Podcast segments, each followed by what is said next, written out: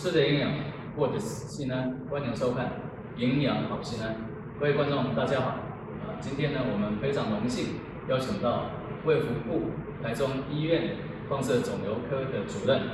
廖志宇廖医师啊，来跟大家谈谈啊，在他的行医的过程中遇到的啊相关的癌症病人在放射肿瘤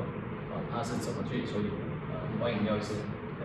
李市长好，啊，各位观众朋友大家好，我是卫福部台中医院放射肿瘤科廖志宇医师。对，呃，今天这个呃非常谢谢呃廖主任呢在百百忙之中呢抽空啊来参加我们这个访谈。那主要就是要针对啊廖医师平时的病人，那我想请问廖医师，在放射肿瘤科可能一般的民众可能不是很清楚，那到底放射肿瘤科都是哪些病人来看这个科？我先解释一下我们放射治疗哦，就是放射肿瘤科所负责的业务哦，就是传统可能呃早一辈的人会说是电疗哦，癌症治疗里面的电疗电疗。哦，那癌症治疗里面我们大概目前来说最新的大概有手术哦，手术完的化学治疗、放射线治疗，或者是诶新的标靶药物、免疫疗法等等。哦那放射治疗的原理就是用高能量的 X 光线聚焦的方式去杀死身体上某个部位的癌细胞。好，这就是我们癌症组合治疗多工具治疗下的其中一个工具之一。那放射治疗所做的一些业务属于局部型的治疗，哦，它帮助手术或者帮助癌症患者做一个呃辅助的一个治疗，控制癌细胞，哦，属于局部型的治疗。那当然可能有治愈性的癌症，就是说，做了放射线治疗，做了化学治疗，可以完全把癌细胞治治疗好。也有一种叫缓和性的放射线治疗，针对癌症中晚期甚至癌末的病人，哦，像是骨头转移、脑部转移，去做一个疏解性、缓解性的一种治疗疗法。那放射治疗的部位，哦，依据各个部位去做一个分类啊。哦，最常见如果说放射治疗最常运用的，大概可以从头到脚都可以做一个运用，像是头颈部的癌症，哦，最常见的鼻咽癌，或者是国人有蛮常男性常发生的一些口腔啊、口咽、下咽之类的，哦，甚至到往下可能是肺癌，哦，女性的乳。甚至男性的一些消化器官食道癌，哦，甚至再往下，哦，可能是肝癌或是胃癌一些，呃，甚至到更下端的器官，像是呃膀胱癌、肾部腺癌，哦，大肠直肠癌，都会诶可能会有接受到放射治疗的可能性。所以从刚廖医师的这个分析里面呢，那么几乎所有的癌症都可以用放射治疗来。来来做一个治疗的方式。那么放射治疗是单独只做放射治疗，还是它也会搭配其他刚才廖医师谈的呃化疗啊或者标靶药物的治是会配合还是单独？嗯，每个癌症都有它治疗的一个标准程序，我们叫做 A P 类似 SOP 的概念。例如说，呃，我们一开始诊断癌症的时候，一定要先妥善的定义它的分期，好，到底是第一期。第二期、第三期、第四期，好，每个分期的治疗呃的程序不同，然后依据每个癌症点又不一样，哦，大概七八成左右的癌症可以接受放射线治疗，哦，那至于说怎么样搭配的话，也依据一些各个癌症不一样，哦，像是头头颈部肿瘤癌症的话，就会同时接受呃放射治疗加化学治疗，叫做同步的化放疗。如果是像是乳癌，可能是减少局部复发，可能是在化学治疗之后才会接着做放射性治疗。好，那如果说像是食道或者是直肠，哦，这些部位也是可以同时接受同步的化放疗。哦，那同步的化疗跟放疗，只要是两种治疗同时产呃同时进行的话，一般来说就要开始注意到一些副作用的产生，或者是一些。营养的问题，因为相对来说，一种治疗、两种治疗、两种治疗总是比一种治疗的强度还要强一些，所以我们要特别注意这样子每种治疗组合病人的状况。那在这个治疗过程中，刚好提到可能呃，不但它可以呃单独治疗七八十，或者是说呃可以配合化疗啊或者其他的治疗方式一起啊。那当然进行的过程中，可能它的呃副作用反应，因为剂量或者介入的这个程度比较深，所以可能会有一些比较呃程度比较深的这个副作用。对。那么在在您在治疗的时候，通常会怎么做治疗？呃，就比如说以简单的这个口腔癌来说的话，通常呃这个放射治疗会怎么治疗？好，呃，你举一个比较简单的头颈部的肿瘤，哦，不管从鼻咽、口腔或者口咽、下咽的肿瘤的话，呃，放射治疗第一步先看能不能手术，有些部位的癌症是可以手术的，像是口。呃，口腔的癌症是哦，舌头或者是颊膜的肿瘤，可以先看手术先普通的状况。啊，有些口咽、下咽或者是鼻咽的，嗯，我们可以用器官保留的方式，就是直接进行同步的化放疗，也就是每天每天一周有五天嘛，每天进行每一天的放射线治疗，一次的放射线治疗。是，那接着我们可能同步的化学治疗，可能一周打一次。或者是三个礼拜打一次，依据各个医院的习惯的方式，同时间进行两种治疗，就叫做同步的电化疗。那病人可能让我们放射肿瘤科就会做进行一些评估，身体状况、营养评估，甚至一些呃准备进行放射治疗的定位，就是做一些模型，然后，模型固固定你的姿势，不要乱动，那不要乱动以后开始做扫描、画线。接着，放射肿瘤的医师会描绘出要治疗的区域、肿瘤的位置，还有淋巴结的区域，做一个大范围的一个照射。但是我们会尽量避开一些重要的器官，像是脊髓、呃脊椎，或者是唾液腺，或者是口腔黏膜等等。但是尽量最新的工具已经尽量减少去照射一些正常组织的。但是还是会有一些部分的剂量是，或者是因为化学治疗产生的一些黏膜的伤害，产生一些嘴巴破喉咙痛或者是黏膜破损的状况。是是是。所以每个部位他在做的治疗方式也会有不同。对对啊，所以病人那他跟啊刚您有提到像打化疗，那可能是呃三个礼拜或者一个月回来。打一次，对。那么放射治疗，我之前听说的好像是，呃，一段时间然后天天都，对，对。那病人需要住院吗？呃，一般来说放射治疗不需要住院，它是采用门诊的方式，每天来门诊报道治疗，照个光，照完就回去了。当然，呃，全台湾的放射肿瘤病是多数会在每个礼拜评估一次你的状况，副作用，有没有一些疼痛的问题，是什么？一些喉咙痛问题，或者是一些呃嘴嘴巴干，或者是其他黏膜皮肤破损的问题，去做一个进行的处处理。啊，目前是这样。刚才药师你有提到，在病人在这个头颈癌啊，在治疗过程中可能会产生一些副作用啊，例如溃口腔溃等等。那么在您的经验中，有哪些比较严重的副作用，可能会让病人觉得呃不太舒服？啊，或者他如果疏忽，啊，或者做的处理的不好，可能在后面的治疗呢，可能会面临到一些比较有大的瓶颈。啊，请廖医师来跟我们聊一下。啊，基本上我们那个在医疗的过程中啊，大概两大类的病人，大概这类呃一些呃营养的问题会特别需要注意。啊，像是我现在也曾经调查过，像是口颈部的癌症，是还有一些就是消化器官的癌症。消化器官就是包含，哎，我们继续吃食物下去的食道，进到胃，到了肠子，到大肠，到直肠部分，这些消化器官，甚至肝脏、胰脏这些肿瘤也算是消化器官来设置。所以大概就两大类啊，就是说头颈部的癌症跟消化系的癌症，这几类的癌症，甚至营养不良，甚至到较恶性的恶病子的比例呢，哦，甚至到达六七成，哦，那就很多。对。也曾经有一些研究代表说，很多大概两到三成的病人最后是死于那个营养不良的问题，而不是癌症治疗本身是好。那我们治疗中最特别医师要特别注意到就是副作用，因为副作用产生绝对会影响病人的一些饮食营养的状况。好像是头颈部的癌症，在第二三周就会开始产生一些嘴巴干、没有唾液腺，哦，像是一些诶呃没有味觉，是哦，那这些都还算可以，就是比较稍微的影响。但是如果到嘴巴黏膜破，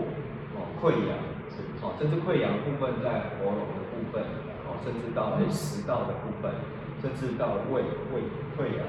甚至到那个肠子的部分，都会产生一些严重的营养的吸收的问题，是哦。那甚至是说，哎，有些病人因为打了化疗药，有些药物会产生一些便秘的状况，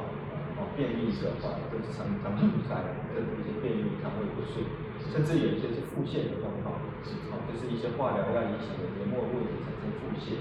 好，我们，从上到下每个副作用都希望说妥善的去处理，比如说处理它脱衣干、味觉，哦，那再就嘴嘴巴破，哦。在这项黏膜破损、腹泻，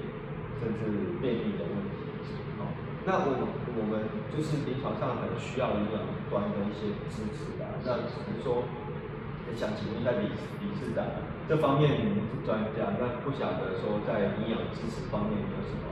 给病友一些建议呢？是，确实我们在从临床营养上也看到，这个病人呢在治疗过程中会产生。这个很多刚廖医师提到的一些呃副作用，比如说像溃疡，而且溃疡呢发生的部位还不一样，可能从嘴巴、食道到甚至在肠胃道等等都会发生。那么，那么除了这个以外，还有刚廖医师有提到这个，呃，他有这个呃便秘啊，他有腹泻，其实这些问题都是我们常见的临床上的一些副作用。那病人呢，其实，在台湾我们现在在院内的院内的营养呢。呃，就是说，如果算是住院的话，那么有有营养师可以，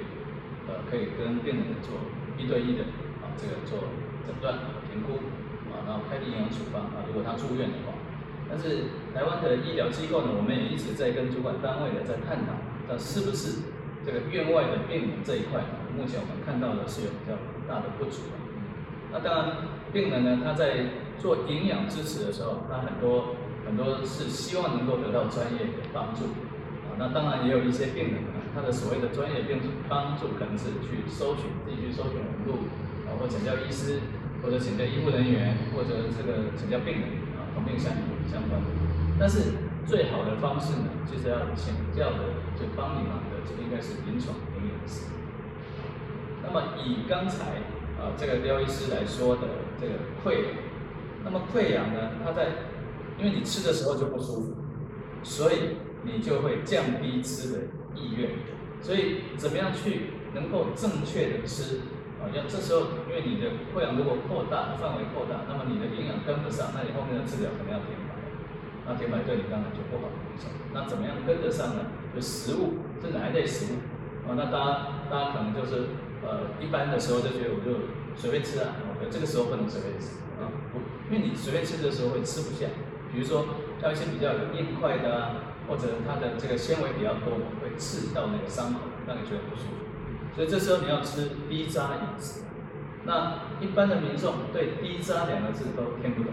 就别就不要想说他怎么去自备低渣饮食。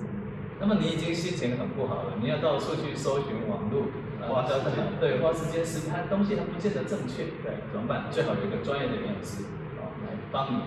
来帮你指导。你你这时候需要多少热量？因为你在不同的年纪、不同的性别、不同的癌别，也许这个你需要的热量跟营养素是不一样。所以，我们学会里面呢，就是有很多的营养师呢，他就是来帮忙大家能够做一个啊营养评估啊。你的营养评估啊是这样的，你应该一天吃一千五百卡，你的营养素的分配啊，你你这个伤口比较大，可能蛋白质要多一点去做组织的修复啊。那你要摄取哪一些蛋白质？优质蛋白质因为蛋白质也有不同，就像我们喝咖啡，喝不同不同咖啡，南山咖啡啊，哪个在咖啡啊？那么营养师帮你忙以后，你很多烦恼就是营养师帮你搞定，就像我们去看医生啊，那那医生就帮我们啊诊诊断以后，那知道说我们是什么问题，然后我们介入怎么处理，那我们就把就把我们的这个疾病呢交给专业来帮你照顾啊，所以所以呢这个营养呢。是必须要像刚才我讲的营养师帮你做这一系列啊，从诊断、评估、开立营养处方，并且指导你的日常饮食。那到最后，要跟医生沟通啊，因为因为医生才能了解说你在整个过程中有哪些已经发生的副作用是被照顾好，或者他在照顾的过程中啊营养可能还不够，需要药物介入啊，比如说你根本完全吃不下或肠阻塞很严重，这时候也许你要暂时采用静脉营养打点滴，那这时候就要回到跟医生这边了，或者呃有一些其他的疼痛指数啊，需要医生来帮你啊开一些止痛，那这样才能帮你才吃得下。那这样整个过程就是要医生啊营养师要跟医生来搭配，那病人呢就要遵从这个医生以及这个营养师的这个医嘱啊，那么这样才能对症下药。那目前在我们在看到市场上比较简单的，就电视有些广告，就说哎，我就一瓶啊，这个这个什么号称营养品啊，就可以搞定抗抗癌的啊。那跟各位观众讲一下，一瓶营养品呢，当然比没有吃好，但是它不是不好，它是不够好，因为它没有对症下药。如果没有对症下药，那么对你的疾疾病的治疗的效果是会是会这个所谓的事倍功半。那我们是病情是拖不得，所以这时候最好有个营养师啊，能够帮你做一个整体的诊断、评估、规划啊。那营养补充品，当然如果你的比如说溃疡的程度比较大，你根本就吃不下一般的自然饮食，这时候你需要靠营养补充，甚至甚至更严重要打这个静脉营养也可以。对，所以这些呢，就是我们在在临床营养上会看到的状况。所以我想，对廖医师这边看到的应该跟我们也差不多。好，谢谢理事长。对，我们在临床上，医师最大的困扰就是说，所有的治疗，肿瘤科医师比较像是带着武器往前冲冲冲啊，是。但是其实少了一些粮草，病人如果没有足够的营养粮草的话，其实冲到一半常常就就要停下来。对。哦，治疗到一半，最怕就是说营养不足，治疗中断，哦，甚至治疗到一半，你的白血球。够，直接指延后化疗，延后化疗，继续延后化疗，或者是说副作用过大，哎，你必须治疗中断，像是放射治疗，治疗中断一个礼拜。哦，我们已经也研研究很多，只要治疗经过中断的，通常治疗效果跟预后都会比较差。是是。那我们在医院端的确是缺乏一些资源啊，哦，就是说，呃，医院的营养师明明知道很重要，可是却少了一个。营养师管家的那种角色，就是说，可能病人幸运的咨询一次两次，但是不幸运的病人可能就是因为体质配置营养师不够，可能就会导致说，哎，就是根本连见见到的机会没有，甚至要花钱挂号挂号费之类才能去见到营养师。那其实使用频率越少的话，其实病人的营养知识几乎是不足的，就会导致一些正常食物你最基本的食物上面的一些错误认知，哦，错误的认知，以为这个是高蛋白，其实不是，哦，或者是以为水果很好就拼命吃水果，甚至一下子就改吃素的也有，哦，晚吃荤的蛋白吃完吃素，那你蛋白质就不足，我们都常碰到病人有这种状况，是。哦那现在好像听到理事长说，学会有很多营养师的一些资源，可以提供这样的协助，好像不是只有营养品而已，好，营养品去任何药局都买得到，但是